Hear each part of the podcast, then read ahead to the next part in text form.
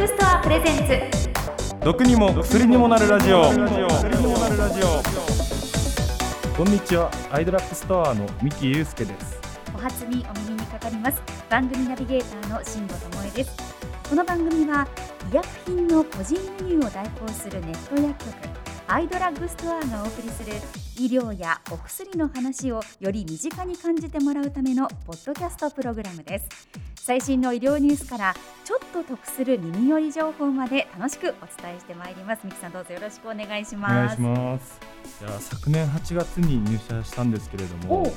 まさかマイクの前で話すとは思っていませんでしたね。去年8月に入社されたということはミキさん大学を卒業されてそんなにまだ時間は経っていない？そうですねはいまだ23歳で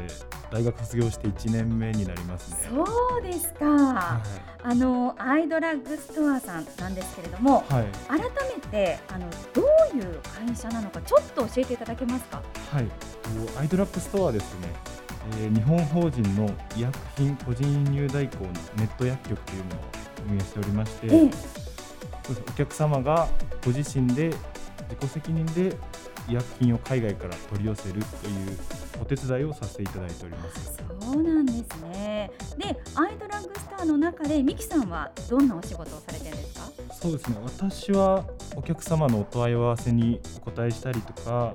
あとは海外で海外の取引先と発注のやり取りをしたりとかあとはメルマガを書いたり幅広く業務をやらせていただいております。そうなんですね。でもあのミキさんがこのポッドキャストこのラジオ担当になるというのはどういうふうに決まったんですか、はい、常務とですね面談をしている際にですね、はい、ポッドキャストプログラムやろうと思うんだけどやってみないっていうお話をいただいたので、まあ、ぜひ挑戦してみたいなっていうふうに思って手を挙げさせていただきました、ね、自ら立候補な感じで、はい、そうですかね。あの後ろの方であの見守ってらっしゃる方がもしかして上司の方ですか？そうですね。あそうなんですね。あの趣味とかちょっとねあのお聞きしたいなと思うんですが、はい、何かありますか、みさん？そうですね。仕事終わりに行く筋トレが一番の趣味なるほど。今日はねあのちょっとスーツを着てらっしゃるので、はい、あれですがもしかしてその中身は結構いい感じに仕上がって。まだまだかもしれないですけど ね、またそんなお話もね、このラジオ続いていく中でちょっとね伺っていきたいなと思いますけれども、はい、まあ今日はねこのコロナ禍ということで結構ソーシャルディスタンスも保ちつつという中でね、はい、収録していきますけれども、はい、はい、どうぞよろしくお願いいたします。お願いいたします。それでは記念すべき第1回配信最後までお付き合いよろしくお願いします。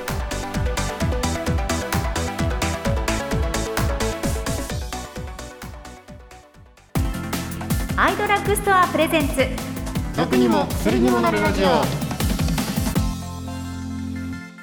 お送りしています。毒にも薬にもなるラジオ。ここからは最新の医療情報をご紹介するメディカルニュースのコーナーです。医療業界に詳しいベテラン社員の田沢秀樹さんにも加わっていただきます。田沢さんどうぞよろしくお願いいたします。アイドラッグスター店長の田沢秀樹です。よろしくお願いいたします田沢さんが来てくれてほっとしてますねちょっとね、ビキさんの表情が先ほどとちょっとこう変わって、少しだけ緩んだような気もしますけれどもね。はい、さあ、田沢さんは店長ということで、はい、ミキさんの上司にあたるわけですけれども、ミキさん、田沢さんは普段どんな上司ですか？そうですね。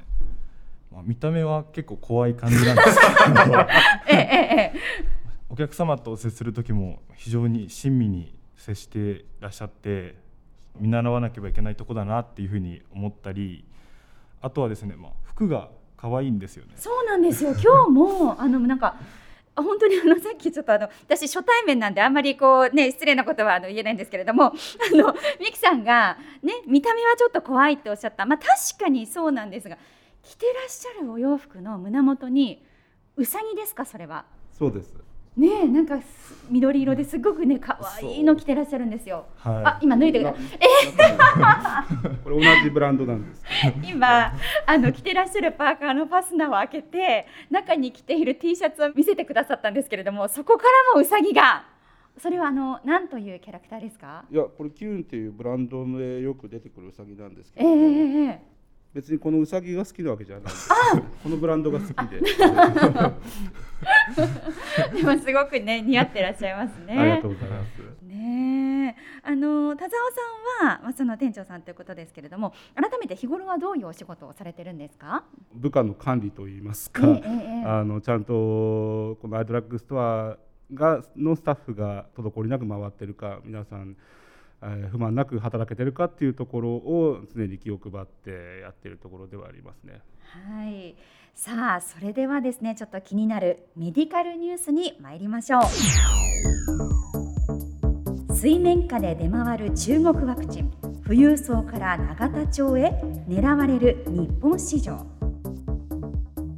今年1月1日の毎日新聞は中国で製造したとされる新型コロナウイルスの未承認ワクチンが日本国内でも水面下で出回っていると報じました。記事によりますと日本を代表する企業の経営者など一部の富裕層が接種を受けており2020年11月以降すでに企業のトップとその家族ら18人が接種を受けたといいます。ワクチンは中国共産党幹部に近いコンサルタントの中国人が持ち込んでおり個人が自分で使う以外の目的で海外からワクチンを持ち込むのは違法の可能性があります毎日新聞は中国側がワクチンをてこに影響力拡大を狙っている姿が浮かんだとしています。はいということで田沢さんこのニュースどういうことなんでしょうか？えーとですね、ここで重要なのがですねこの日本に持ち込まれたワクチンと思われるものなんですけども、ええこれが例えばあの日本の医師からの依頼であの真っ当な手順を踏めばあの厚労省の許可を取った上での輸入であれば、まあ、合法なんですね。はいただそのこの中国人コンサルトが自ら自発的に日本国内にワクチンを持ち込んでそれを、えーまあ、日本の医療機関に提供してそれを医師が使うっていうのはこれは違法になるんですね。なるほど。ですので、まあ、あのここで個人輸入だったのかどうかというところがポイントにはなるとは思います。ああそうなんですね。でもねすでにその企業のトップとその家族ら18人が接種を受けたんじゃないかということで。まあそのね、ワクチンに関しては本当にこう昨今いろんなニュースが飛び交っていて、まあ、そんな中でこう、ね、よくわからないものという言い方はちょっとよくないかもしれないですけれどもそれを受けるっていうその怖さみたいなリスクみたいなところも本来はあるはずですよね。そうですね、ええまあ、ただそこはあの個人輸入という観点から見ますと、うん完全な自己責任あなるほというどなるほどことで。はあそうなんですね。まあでもねちょっとこの中国っていうのは、まあ、このワクチンっていうのもねやっぱりこう早くからっていうところもあってそのいわゆるその日本ではなかなかワクチンがこうねじゃあ接種っていう段階にいかなくて早く打ちたい打ちたいっていうそこに、まあ、ちょっとこう、まあ、つけ込むっていう言い方がいいか悪いかはちょっとここでは置いておきますけれども、まあ、そういった流れもまああってのこういったニュースっていうことですよね。そうですね、うん。まあ、ただここでやはりワクチンということでどうしても注目されてしまうんですけれども、はい。あの一昔前ですとあの抗がん剤とかでドラッグラグというものがありまして、ええ。あの海外では一般的に使われている抗がん剤が日本ではまだ承認されてない未承認のために使えない。ただそれを知っているまあ言ってしまえばそれなりに裕福な患者さんであればそれを個人輸入という形で自分の治療に使えるっていうことがあったんですよ。でこれは今このニュースであったようなわなん悪いイメージといいますか、そういう面ではなく至極真っ当な人道的うなん行為にあたるものだと思いますんで、あのもしこのワクチンもそういう点で輸入されたんであればそれなりに否定されるようなことではないとは思うんですね個人的には。確かにその、ね、海外では OK とされているものを例えばその先ほどの、ね、抗がん剤みたいなところでいくとやっぱりこう治るためだったらとかっていう気持ちはやはりありますしそうね。ねそうですよね。さあ一方で実はこういったニュース続報も入っているそうなんですね。ご紹介しましょう。未承認ワクチン国内接種報道に中国大使館。日本で広める権限与えていない1月7日毎日新聞の続報です未承認の新型コロナウイルスワクチンが中国から日本に持ち込まれ一部の富裕層が接種を受けていると毎日新聞が報じたことについて在日本中国大使館は7日中国政府は今までいかなる企業や個人に対しても日本でワクチンを広める権限を与えていないとコメントしたということです。さあ田沢さんこの続報が入ってきたわけですね。そうですね、ええ、まあその先のニュースに続いてこのニュースだったんで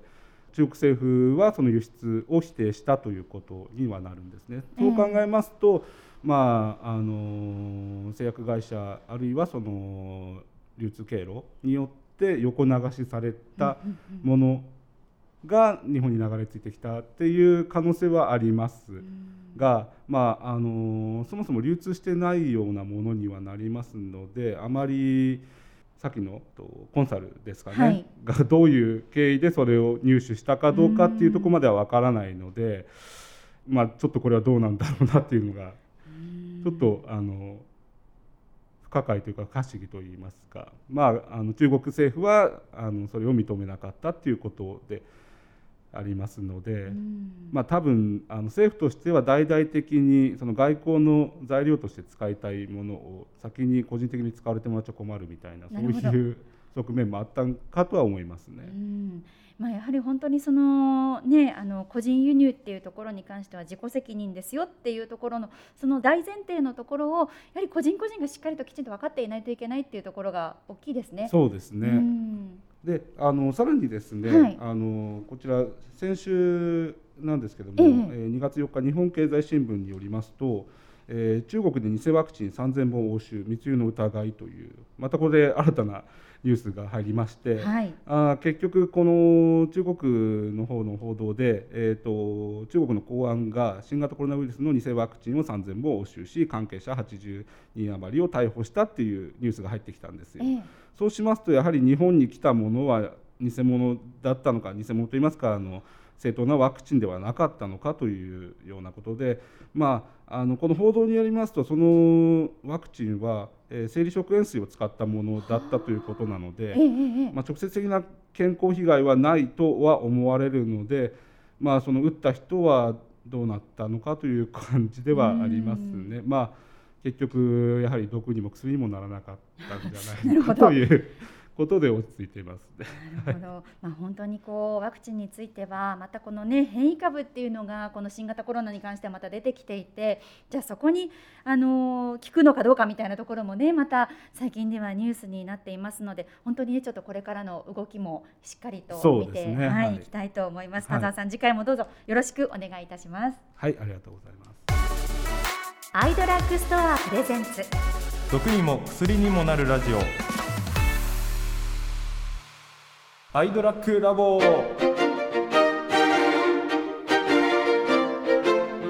のコーナーは常時8万点を超えるさまざまなアイテムを日々取り扱っているアイドラッグストアのスタッフさんが医薬品を個人輸入する際の注意点やお薬に対する素朴な疑問賢いサプリの選び方まで何でも答えてまいります。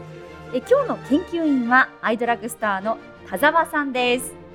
アイドラッグストア店長の田沢です。よろしくお願いいたします。田沢さん再び登場してくださるということで。そうなんです。まあ初回なのでとても大事なテーマを持ってきたんですよ。よろしくお願いします。ではそのテーマとは何でしょうか？こちらです。医薬品の個人輸入とはそうなんですね。あのアイドラッグストアさんは医薬品の個人輸入代行をされているということなんですが実は正直私もよく分かっていないんです。これどういう制度なんでしょうか田沢さん。はい。アイドラッグストアが掲げているのが個人輸入のお手伝いという形で実現するお薬選択の自由というコンセプトなんですよ、はいでこのお薬選択の自由というのはですねあの通常日本ではあの処方薬は医療機関での医師による診断を経て処方調剤という流れで入手されているのが一般でありましてそこにはあの患者様の、えー、医薬品を選択する自由というのが存在しないんですね。ええしかしあの海外品を輸入すればあの医療機関へ行くことなく医師の診断を受けることもなく患者自身の希望する処方薬を入手し服用することができます。でこれは国にも認められた制度であり違法ではございません。はいあのただし個人輸入は自身の服用が大前提となっておりますので、輸入した医薬品を他人へ譲渡したり共用したあ共有したりすることは違法です。で服用は完全な自己責任になりますのでこちらの点はご注意いただければと思います。うん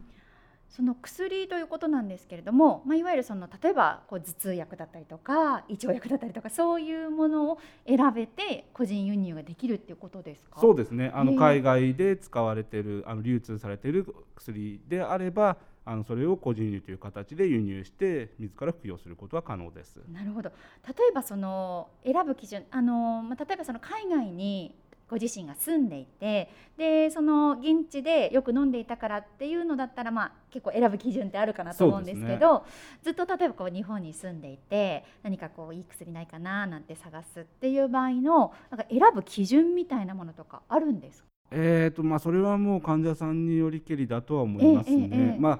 よくあるパターンというのが、まあ、やはり口コミで広がって例えば友達が飲んでる薬が非常にいいからあの君も個人輸入して飲んでみたらみたいないうのでうちをご利用いただいているお客様は非常に多いですね。なるほど。あの私も今回このねラジオスタートするということでアイドラッグストアさんのサイトを見させてもらっていて、あのスキンケアっていうところがあって、はい、でもそれはこうお薬ではないですけれども、私あのずっと愛用している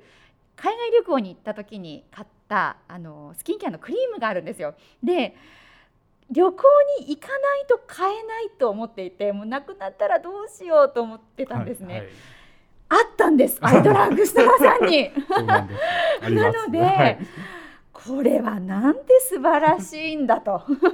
そうですね。えーだからやっぱりそういうことでも使えるということですね。そうですね。うん、あのそういうお客さんも非常に多いと思いますね。はい、まあアイドラッグストアはその医薬品お薬だけにかかわらず、ええ、あの世界中のサプリメントやあの健康食品、健康グッズ等々あのお客様へお届けするお手伝いをしておりますので、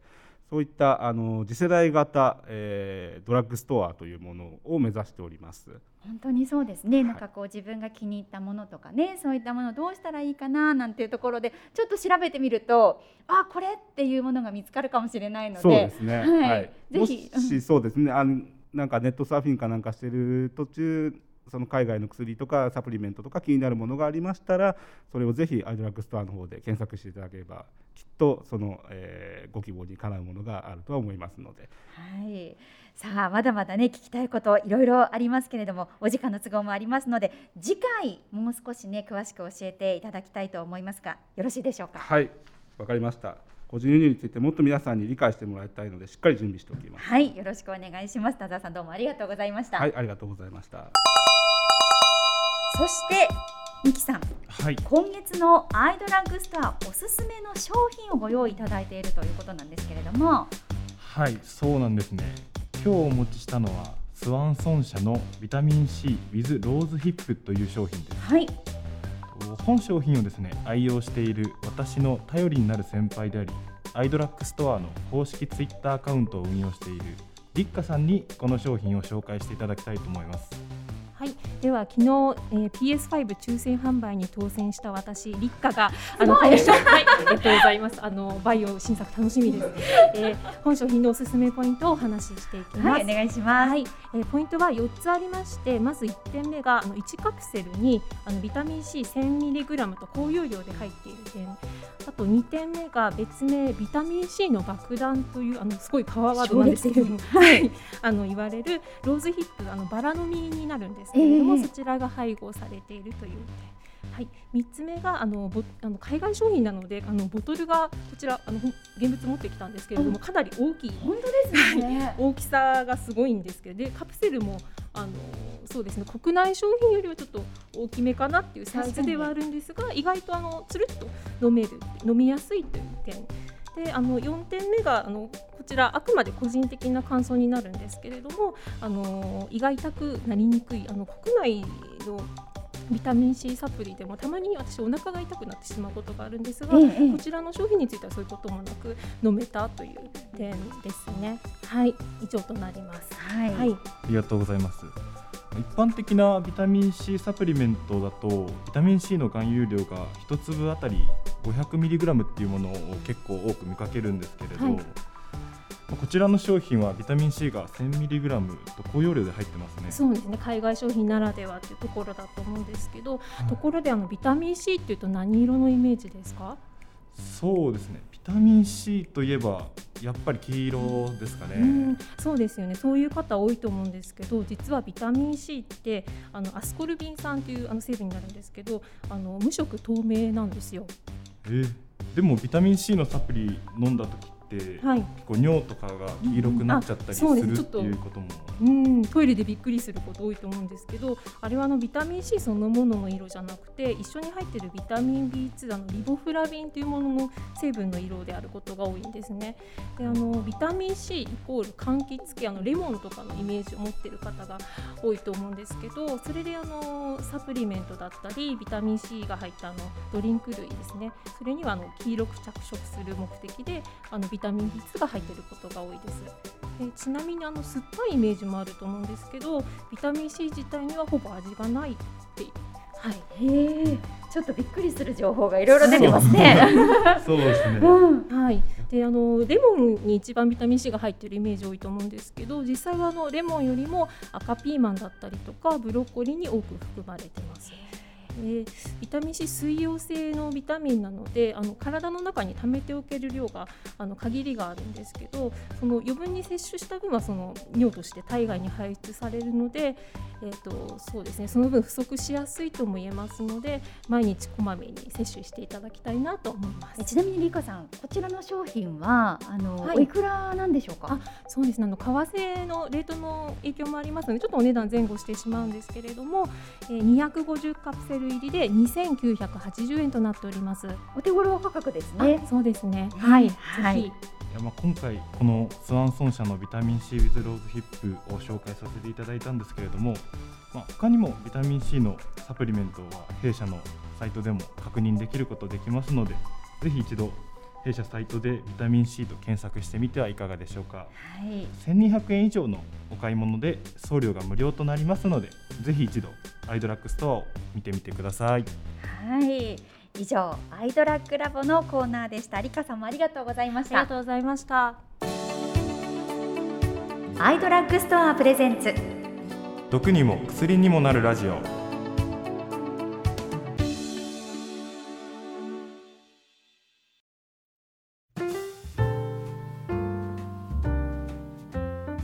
お送りしてきました毒にも薬にもなるラジオ。そろそろお別れの時間です。ミキさん初めての番組パーソナリティいかがでしたか？